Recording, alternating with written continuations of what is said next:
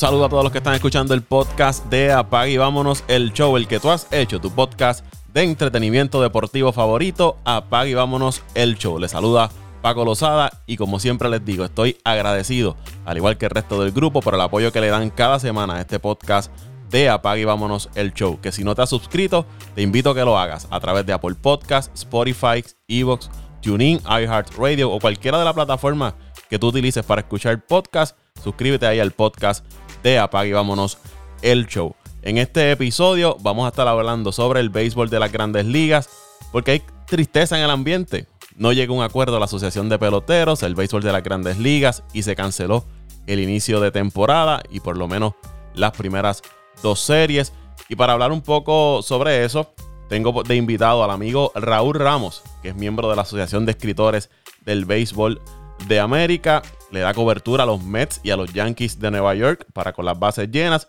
Y tiene su podcast, Béisbol Ahora, que lo puede ver en YouTube. Es uno de los podcasts que yo consumo. Buenas entrevistas, buen contenido. Está dos veces por semana. Saludos, Raúl. Saludos Paco, saludos familia, gracias por, la invitación de estar aquí en este prestigioso podcast de aquí de Puerto Rico. Placer tenerte acá con nosotros. Antes de ir a, lo que vinimos, eh, tu podcast, Béisbol Ahora, en YouTube, dos veces por semana, entrevistas, buen contenido, buen análisis. Para los amigos que, no lo conocen, hablamos un poquito de, de Béisbol Ahora. Mira, eh, Paco, Béisbol Ahora cumple ahora dos años, si Dios quiere, ahora el 21 de marzo, el tiempo pasado pasa volando. Y te puedo decir que hago el proyecto junto a Jorge Colón Delgado, historiador oficial de la Liga de Béisbol Profesional de Puerto Rico.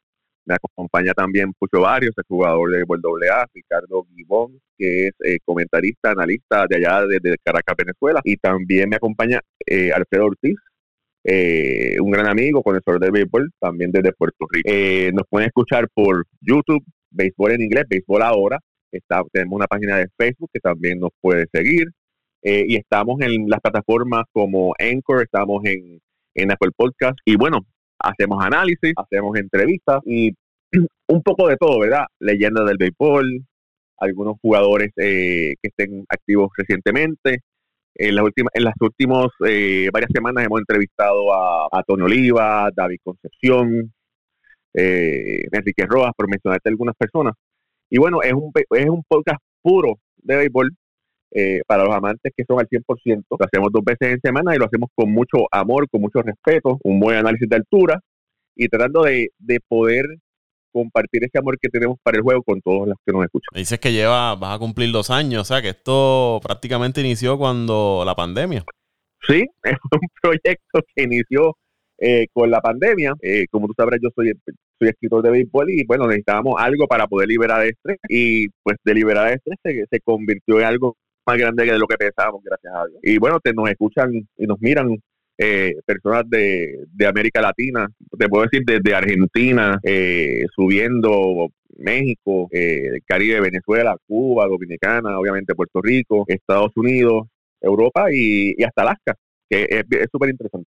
Ya lo saben, béisbol ahora lo pueden buscar en YouTube y todas las plataformas que mencionó Raúl. Vamos a hablar entonces del béisbol de las grandes ligas. Triste noticia, Raúl. Manfred salió en esta semana a anunciar que los primeros series de las grandes ligas, incluyendo el inicio de temporada, iban a estar canceladas porque no se llegó a un acuerdo con la Asociación de, Peloteros. ¿Qué me puedes eh, mencionar no? lo, que, lo que ha seguido? ¿Dónde está el, tranque aquí en, esta situación? Había visto tope salarial, la bonificación a, a los peloteros, el prearbitraje, ese tipo de situaciones, pero ¿qué, qué más nos puedes mencionar sobre, sobre esa situación? Bueno, mira, hay que, hay que ir un poco más atrás. Los últimos convenios colectivos, los dueños habían tenido la mejor parte.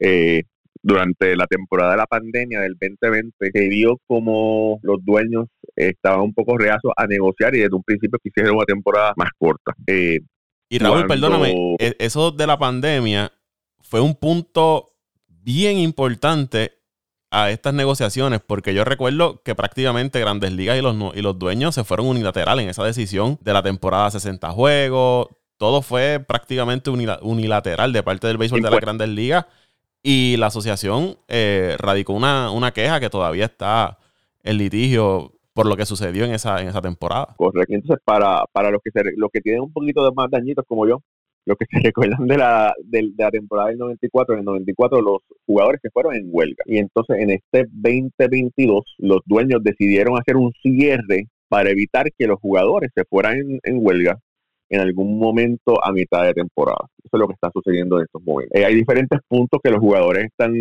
eh, pidiendo porque hay una disparidad salarial entre, entre los jugadores novatos, los regulares y las superestrellas los grandes contratos de 300 millones solamente los, es básicamente el 1% de los jugadores eh, los que los obtienen. Hay que recordar que el promedio de vida de un jugador de grandes ligas en estos momentos es alrededor de cuatro años, cuatro temporadas, que es eh, muy por debajo. Y en los últimos eh, años el promedio que gana un pelotero ha disminuido. Entonces hay un CBT, que eso es lo que algunas personas dicen que es el, tope salarial, eh, que es de 210 millones de dólares, y eso lo que se pensaba, que se creía era que iba a eh, haber más competitividad. Lo que sucede es que solamente son varios equipos los que han llegado a ese tope o lo han sobrepasado, que son los Yankees y los Dodgers activamente. En el pasado Boston lo ha pasado, este año ahora los Mets lo sobrepasaron de manera increíble. Y el gran problema es que tú, si lo pasas, tienes que pagar taxes bueno, pagas impuestos, no hay problema. Es un impuesto muy alto, al 30% de lo que te pasa, el 50% y hasta estaban negociando hasta el 100% de lo que te pasara, ¿verdad? O sea que si te pasas por 10 millones, tienes que pagar 10 millones por encima de impuestos. Esas cifras las están negociando. El problema que, ocurre es que ellos querían amarrar que si te pasabas del, tope, eh, podías perder los drafts. Y eso es algo que, que es básicamente imposible cuando tú le estás pagando tanto a los, a los jugadores y los equipos están tratando de desarrollar talento. Por eso es que un draft pick es sumamente valioso. Y cuando tú le pones, eh, los, los dueños dicen, no, no, si te pasas, bueno, pierdes un draft y los jugadores dicen, no, pero ¿cómo va a ser entonces? Y entonces hay que recordar que están los otros equipos que, como vamos a decir, como los Piratas de Pittsburgh, los Orioles de Baltimore, que ganan dinero sin tener, eh, un equipo perdedor, ¿verdad? Dices, ¿cómo ganan dinero? Bueno, sí, porque por los dioses de televisión y tienen una nómina baja, cuando reparten el dinero al final de temporada, recuperan dinero y básicamente sin tirar una entrada, sin vender una taquilla, ya, ya están por encima, ya están on the black, como dicen. Entonces, los, los jugadores quieren que esos equipos gasten, porque esos equipos tienen grandes contratos millonarios por televisión, tienen el revenue para poder pagar esos contratos, pero deciden no, no hacerlo eh, para, para hacer dinero. Vamos a lo que vamos, ¿verdad? Sí, eh, y Raúl, hace varios podcasts atrás hablábamos aquí sobre ese tema y dimos de ejemplo el mismo caso de que mencionas de Baltimore, que cuando tú vinas, eh, los dueños de ese equipo son familia billonaria, tienen dinero que ni votándolo. Pero entonces tú miras la nómina y es una nómina 30 millones de dólares, un equipo que quizás en sus años anteriores pues tuvieron, fueron competitivos. Recordamos aquel contrato grande que le dieron a, Chris Davis que no funcionó. Pero de ahí en adelante no, han repartido el dinero con esas ganancias que sigue teniendo el equipo. Porque aunque los equipos sean sotaneros, por darle un nombre, los fanáticos siguen yendo al parque. Tú mencionas, tienen los acuerdos de televisión, siguen vendiendo eh, la memorabilia, siguen generando ingresos, pero esos ingresos no se ven en los jugadores, no se ven haciendo movimientos para traer talento al equipo que puedan levantar el nivel de juego. Y una de las cosas que, leía que tú mencionas es que los jugadores, la asociación de jugadores quiere que esos equipos dejen de estar tanqueando, por ponerlo en, el, en español, llegando últimos y sean más competitivos y que creen un balance competitivo en la liga, porque uno comienza la temporada y ve, ya tú sabes qué equipo va a llegar prácticamente último en su, en su división por la plantilla que, presentan. Y para mí, para el bien del béisbol, esos equipos deben eh, ser competitivos y, presentar plantillas que atraigan al, al fanático. Y te dejo para que continúe, los Bravos de Atlanta hace poco anunciaron las ganancias que tuvo el equipo la temporada pasada. Y si no me falla la memoria, estamos hablando que por cada juego ganaron 6 millones de dólares. Y Atlanta es una franquicia que no es eh, mercado grande comparado con New York, Boston, los Dodgers. Podemos decir mercado medio. Ha sido, ¿verdad? Históricamente una franquicia que siempre se ha mantenido competitiva. Pero 6 millones de dólares por cada partido son 6 millones de dólares. Entonces traen la situación de Freddy Freeman que no le quieren dar ese año extra de contrato. Eh, un jugador que ha sido la cara de la franquicia en los últimos años. Y tú dices, contra, pero si te estás ganando, estás generando dinero y no lo quieres invertir en tu jugador. Mira, eh, vamos, vamos, a hacer, vamos a lo que vamos. Eh, esto es un negocio, ¿verdad? esto es un negocio. Lo que pasa es que los jugadores se dan cuenta las grandes ganancias millonarias que hace el béisbol. Entonces, eh, eh, el comisionado dice, no, es que perdimos dinero en el 2020, sí, pero ganaste en el 19 ganaste en el 18, ganaste en el 17. Sí, él había dicho que, no era rentable, que ser dueño de un equipo de béisbol no era rentable. Y estamos hablando de un negocio, eh, por decirle, ¿verdad? El béisbol de la Grandes Ligas, de 10 mil millones de dólares. Sí, oye, cualquier franquicia que se venda, se vende en un billón de dólares. Entonces tú me vas a decir a mí que un negocio no rentable se va a vender en un billón de dólares. Eso los jugadores lo encuentran absurdo y, y, y lo es. Es absurdo que un negocio que no sea rentable se pueda vender en un billón de dólares. Pero bueno, mira, te voy a hacer una cosa. Eh, y esto es matemática pura, ¿verdad? Hay 30 equipos. Si tú te fijas, 10 equipos son altamente competitivos invierten para poder llegar. Hay 10 equipos que hacen sus inversiones, pero dice, bueno, vamos a tratar de competir, a ver hasta dónde llegamos, eh, pero no quiero gastar más de esta cantidad para asegurar tener un, récord sobre los 500. ¿verdad? Y hay otros 10 equipos que dicen, bueno, vamos a poner un, producto en el patio, vamos a jugar, pero no quiero gastar más porque quiero hacer eh, más dinero. Y eso es lo que sucede. Pero fíjate, eh, con, pues, con relación a los Orioles de Baltimore, eh, Baltimore dio ese gran contrato de Chris Davis, pero como eh, tú, sabes muy bien que di un breaking news. Baltimore está haciendo lo posible para enderezar el camino. Y es, algo positivo eh, para la franquicia de Baltimore y para los fanáticos de Baltimore. Habías mencionado, no la única persona que había visto que había mencionado eso era eras tú. el caso de Carlos Correa. Están detrás de, de Correa quiero tocar ese punto más adelante contigo porque me parece que es interesante y quizás aquí eh, Baltimore está buscando reivindicarse de, lo que estábamos señalando de, ser una franquicia que no estaba invirtiendo en peloteros. Correcto, correcto. Y eso es porque ellos tienen el espacio, ¿verdad? Eh, en el que pueden invertir, solamente tienen alrededor de 40 millones de dólares invertidos, tienen bastante dinero, tienen bastante espacio para poder invertir, que no es el caso, vamos a decir, de los Yankees, que, que tienen un espacio si, si ahora mismo se juega béisbol. Eh, la MLB está diciendo que no puede, me parece que son 220 millones de dólares, ¿verdad? Que están, ellos están diciendo. Pues, han, habido varios propósitos. Y entonces los Yankees están eh, en 210, me parece que, o sea, que solamente tiene un espacio de 10 millones de dólares para maniobrar. Sí, ellos, la Grandes Ligas es 220 millones por las próximas tres temporadas, después 224, 2025 y 2026 que si, lo, pues si se da, pues son 14 millones que tendrían ahí lo, para jugar los equipos, pero los jugadores están pidiendo 238 esta temporada, 244 en el 2023, 250 en el 2024, 256 en el 2025. Mira, los Mets de Toño han invertido ahora mismo cualquiera. Y entonces tuvieran que pagar penalidades, pero Steve Cohen, que es uno de los, que es el dueño más millonario, más rico del béisbol, no le importa, quiere poder, y un equipo con un Fiebru y él dijo que él quisiera hacer mucha gente en Nueva York feliz dándole un campeonato. Y hay que recordar mira eh, hubieron cuatro dueños que no estuvieron de acuerdo que le votaron en contra de Steve Cohen cuando él cuando él trató de adquirir la franquicia de Hombre porque no quieren competir no quieren competir con un Steve Cohen para los peloteros. Mira mira lo que pasó con Mark Scherzer. Ejemplo le robó Mark eh, Cohen le robó a Mark Scherzer de, eh, de, de California básicamente eh, pero hay, hay franquicias que tienen que sobrepagar para traer un pelotero. Y ese sería el caso de, de Baltimore, sería el caso de los Piratas, sería el caso de Minnesota, sería el caso de Arizona, que para poder... Detroit sobrepagó ya, es correcto. Eh, que para poder atraer talento tienes que sobrepagar. Mira, habían varios equipos que estaban interesados en Javier Baez.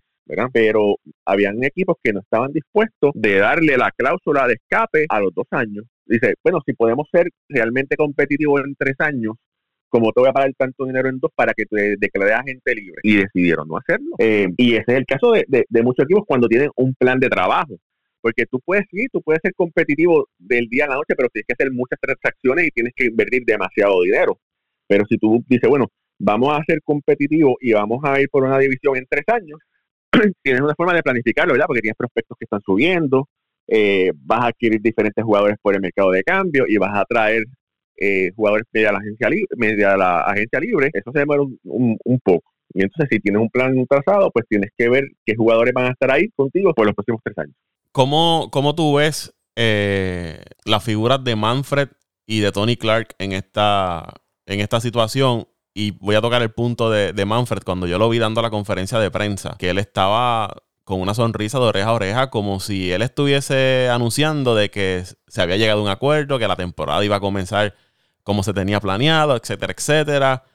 Y él estaba anunciando que se iba a cancelar el inicio de temporada, que se iban a perder las primeras dos series, que no se llegó a un acuerdo y era todo felicidad. Yo decía, pero ven acá, tú estás dando una noticia que no es agradable a los seguidores del béisbol, que no es agradable a los jugadores y tú la estás dando feliz. No sé si es que él trataba de dar su mejor cara en ese momento, de tratar de, suavizar la situación, pero me parece que ese no era eh, la forma, o era que estaba nervioso, ¿verdad? Y, expresaba su nerviosismo de esa forma riéndose, pero yo no lo vi de, buena manera que tú estuvieses anunciando que se cancelaba la temporada, eh, digo la temporada, no, el inicio de temporada, eh, riéndote, como si aquí nada hubiese pasado. Mira, estoy de acuerdo contigo, estoy de acuerdo contigo. La estrategia todo, todo, en la vida todo son estrategias. De alguna forma, de alguna forma, eh, Evan y otros periodistas se, enteraban de lo que estaba pasando y eso era que se estaba filtrando la información de parte de los dueños. Eh, le daban algo para que esos periodistas tiraran una información afuera. Tony Clark, su estrategia siempre ha sido la de silencio. Eh, no responde, no, no da comentarios y es, eh, y es lamentable en un momento donde las redes sociales son tan importantes. De esta forma, los dueños están tratando de, manipular la balanza de la opinión pública a favor de ellos. Y eso es lo que ha sucedido con los fanáticos hispanos. Gran cantidad de fanaticada hispana piensan que los dueños son los que están bien y que los, y que los peloteros, los jugadores, están mal. Y eso es lo que ha logrado Rob Manfred. Sí, y, para mí, y, lo he dicho, ahí, se, ve la gente, la percepción es, son gente que se ganan millones de dólares y quieren más dinero, eh, en el caso de los jugadores. Millonarios que se quieren hacer eh, más millonarios, pero no están viendo de que el otro lado son billonarios que se quieren hacer más billonarios. Claro. Y entonces, mira, hay que recordar que por años, por años y por años, eh, los dueños le pusieron el pie a los, por encima de los jugadores. Porque por cosas mínimas, por cosas mínimas, le, les bajaban el salario porque no tenían que los representara. Pero bueno, eso es el pasado. En este momento, lo he dicho, lo critiqué en, las redes, mis redes sociales, en Twitter, arroba Ramos para los que me quieran seguir, eh, que la estrategia de Tony Clark era equivocada, eh, que él no podía mantener silencio y que los dueños filtraran la información que a ellos les conviniera.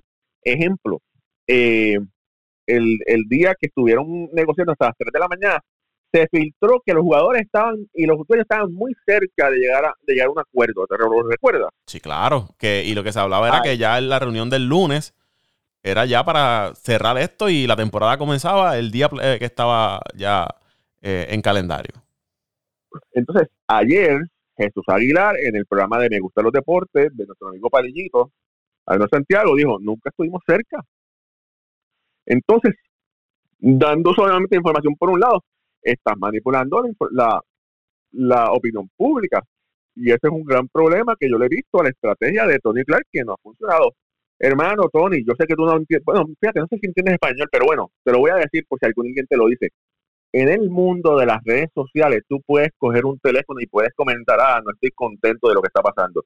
Ah, sí, eh, veo un avance. Oh, no hay buena voluntad porque como tú dices, Paco, el quedar, el quedar antes dos veces, y eso es lo que Rob Manfred y los dueños de la Grandes Ligas han podido hacer. Sí, y quizás Tony Clark podía utilizar, vamos a decir que no sea él el que esté comentando, pero podía estar también dando la información a los medios, filtrando, para que también se esté dando a conocer el lado de los jugadores. Como tú dices, Grandes Ligas, y eso tienen sus contactos con la prensa, los jugadores también la tienen y, la, asociación de peloteros, pues mira, utiliza ese medio, quizás no es que vayas a divulgar todo el proceso porque se pueden afectar las negociaciones, pero si por un lado te están diciendo que está todo cerca y tú sabes que la realidad es, la realidad es otra, pues no dejes que se filtre de que están a punto de llegar a un acuerdo, porque vuelvo, el lunes el, el, fin de semana cuando estuvieron reunidos todo ese tiempo y el lunes era, no, ahora lo que vienen es a, a los detalles mínimos, uno que otro ajuste aquí y, se, y, se, va a anunciar aquí que ya está todo cuadrado. Y cuando viene el lunes eh, sale de que era la última, la mejor y última oferta. Y desde antes de que se terminara la reunión, ya se sabía que los jugadores iban a rechazar esa, esa oferta. Correcto. Pero bueno, esto, esto, esto es eh, una, eh, son estrategias que las partes utilizan, son negociaciones de convenios colectivos. Las negociaciones de convenios colectivos, sean de peloteros, sea de enfermeras, sea de trabajadores, todas son muy difíciles, están de maestro, ¿verdad? Eh, y bueno, eh, mira, yo te digo la verdad, yo estoy loco porque haya béisbol de grandes ligas. Yo estoy loco porque haya béisbol. Eh, sí, va a empezar el béisbol de las ligas menores, va a empezar las ligas independientes, en Puerto Rico empezó la AA, pero no hay nada con el, con el mejor béisbol del mundo. Y bueno, tú sabes que, eso nos apasiona y, esperemos que esto se solucione pronto. Lamentablemente no creo que suceda así, pero hay que esperar. Y el, mira, y el gran problema es que el que se perjudica es el fanático y el, en el deporte, en el béisbol, el béisbol lamentablemente ha perdido mucha fanaticada y la fanaticada que ha ayudado a mantener el, nivel eh, de, del juego ha sido la fanaticada hispana. Así que veremos a ver qué pasa con eso. Lo comentaba en podcast cuando terminó la, temporada y una vez se anunció el, cierre patronal, que el béisbol de las grandes ligas, mi parecer era, que esta temporada que, que, terminó venía ganando un buen momentum, ¿no? Venía eh, ganando nuevamente fanaticada por las actuaciones de distintos peloteros, Otani, Guerrero, etcétera, etcétera. Y venía bien, venía ganando otra vez como que eh, el favor de la fanaticada. Ocurre el cierre patronal y el béisbol prácticamente murió durante todo el tiempo de invierno, hasta en estos días que volvieron a, a, generar noticias porque se volvieron a reunir. Pero estuvimos prácticamente desde ese cierre patronal. El béisbol quedó en el olvido. Cuando tú tenías una NFL que venía entrando a la postemporada, el baloncesto de la NBA que como quiera siempre te está generando noticias y sabes que las redes sociales es un deporte de los más que se habla, pero el béisbol de las grandes ligas quedó en un limbo y perdió para mí ese momentum que había ganado y muchos fanáticos descontentos porque dicen, ah, mira, ya este, no voy a seguir tal equipo, ¿sabes? no voy a seguir esto, mira, los peloteros están pidiendo dinero, mira, los equipos no quieren darle dinero a los peloteros y se desaniman y es volver a ganar otra vez, que los fanáticos se vuelvan a enganchar es un poquito difícil y más con este tiempo que tantas distracciones que tienen los, fanáticos. Recordemos el 94. Ese equipo de los Expos de Montreal no van a olvidar esa huelga del 94 porque ese equipo parecía que iba a ser el campeón de, esa temporada y de ahí en adelante los Expos no volvieron a ser los Expos y hasta desaparecieron de, la ciudad. eso, es, eso es completamente correcto y nada. Eh, mira, es lamentable, me da mucha tristeza, me da mucha tristeza lo que está pasando. Eh, es como el sentimiento cuando el Grinch se robó los, los regalos de la, Navidad. Ese es el sentimiento que tengo por dentro. Pero eh, hay que continuar. Para terminar con este tema y ir a, Carlos Correa, se cancela el día inaugural, las primeras dos series. Máximo ahora se van a jugar 156 partidos de llegar a un acuerdo en los próximos días, pero no se sabe. ¿Tiene algún conocimiento de cuándo se vuelven a reunir o no hay una fecha estipulada? Estaban supuestos a, reunirse el jueves, si más no me equivoco. Ok. Eh, nada, hay que esperar que se reúnan. Ya sabemos que que se reúnan no significa nada. Nos damos cuenta que los dueños no tienen la mejor opción, no tienen la mejor actitud. Y bueno, ahora hay que esperar a ver qué pasa. Y a los dueños les conviene que la temporada se siga recortando porque es menos dinero que tienen que, que poner sobre la mesa porque los jugadores, mientras no jueguen, no van a cobrar. Y las pérdidas podrían ser cerca de unos 20, 20 a 21 millones de dólares que estarían perdiendo los peloteros por cada día que no, que no se juegue. Pero los contratos de televisión, esa gente va, va a roncar, ¿tú me entiendes? Esa gente va a gritar. hay que ver qué va a pasar. Claro, recordamos la pandemia, que se detuvo las grandes ligas y todos esos acuerdos que tenían las cadenas grandes de televisión y, y todas las cadenas en cada región estaban perdiendo porque ese contrato estaba ahí y con que yo sustituyo mi programación y mis auspiciadores si no tengo el producto que les ofrecí. Y el béisbol de la, de la Liga Menores es béisbol, pero no es la misma calidad. Vamos a, Carlos Correa. Raúl, habías publicado de que había un interés del equipo de, de, Baltimore en conseguir a Carlos Correa. Carlos Correa se ha mencionado que está buscando ese contrato sobre 30, 300 eh, millones de dólares. Trae a Scott Borras, eh, quizás este agente experimentado que conoce el béisbol, conoce cómo se mueve ese mundo quizás buscando ese plus, ese agente que le pueda dar ese empuje para conseguir ese contrato que, él está buscando. Te pregunto, y era una pregunta que le hacía Chris Colón cuando se rumoraba Correa para Detroit, luego Javier para Detroit. Yo como pelotero, ¿qué hay en Baltimore? ¿Qué me atrae a mí a Baltimore para yo ir a filmar más allá de, la cantidad de dinero que me puedan ofrecer? Mira, es una pregunta que hay que hacerle a Carlos Correa pero, pero Baltimore como equipo, eh, espérate, y quiero, y quiero, quiero aclarar, yo no estoy diciendo que Carlos Correa va a firmar con Baltimore. lo que yo dije, el breaking news es que Baltimore tiene un interés real y le hizo una oferta millonaria a Carlos Correa. Fue lo que yo dije, ¿verdad? la oferta está sobre la mesa. La oferta, bueno, la oferta estaba abajo la, eso, sobre la mesa antes del lockout. ¿verdad? Antes del lockout, en ese momento había otro agente. Ahora Scott Boras es nuevo agente, pero me dicen que Boras y Baltimore, eh, Elías, que es el GM, tienen una buena relación. Eso es lo, ese es el conocimiento que tengo. Ahora, mira, Baltimore, sí, es verdad que, ha tenido años fatales. El año pasado perdió 52 partidos, pero como franquicia en este momento, el equipo de Baltimore tiene eh, grandes peloteros que están subiendo de las ligas menores. Tiene, me parece que es el tercer mejor eh, equipo con, con las fincas de los 30 de las grandes ligas, que es algo muy interesante. Elías ha hecho un buen trabajo fortaleciendo las la fincas de, de, Baltimore. Entre ellos hay grandes jugadores hispanos que prometen mucho. Tuvieron la oportunidad de firmar a César Prieto, el cubano que batió 44 juegos consecutivos en la Liga Cubana, en la Serie Nacional de Cuba. Y el equipo de Baltimore desea poner un producto ganador que sea, que sea bien visto por las comunidades latinas. Cuando tú tienes jugadores muy buena élite, prospectos, ¿verdad? Que están supuestos a, a, debutar y hacer un impacto en las grandes ligas. Y te hace falta un capitán, te hace falta alguien que sea un líder. Sabemos que Carlos Correa es un líder, lo ha demostrado. Y entonces ellos están apostando a que Carlos Correa sea ese líder que pueda ser la voz cantante entre este grupo de muchachos que están buscando aprender a cómo ganar.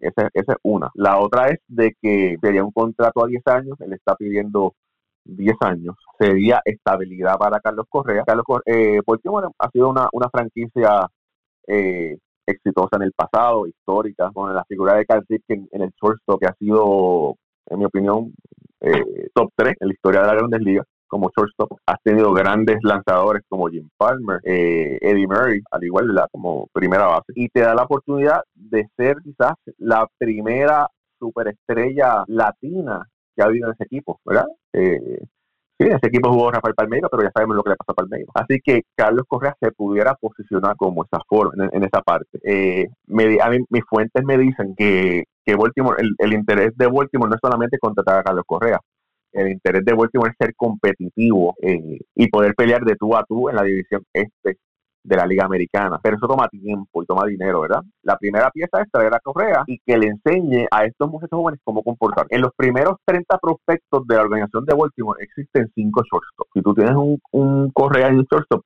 tú puedes cambiar a estos cinco prospectos de shortstop, ¿verdad? Y puedes traer eh, lanzadores, puedes traer los jugadores que tengas un hueco para mejorar.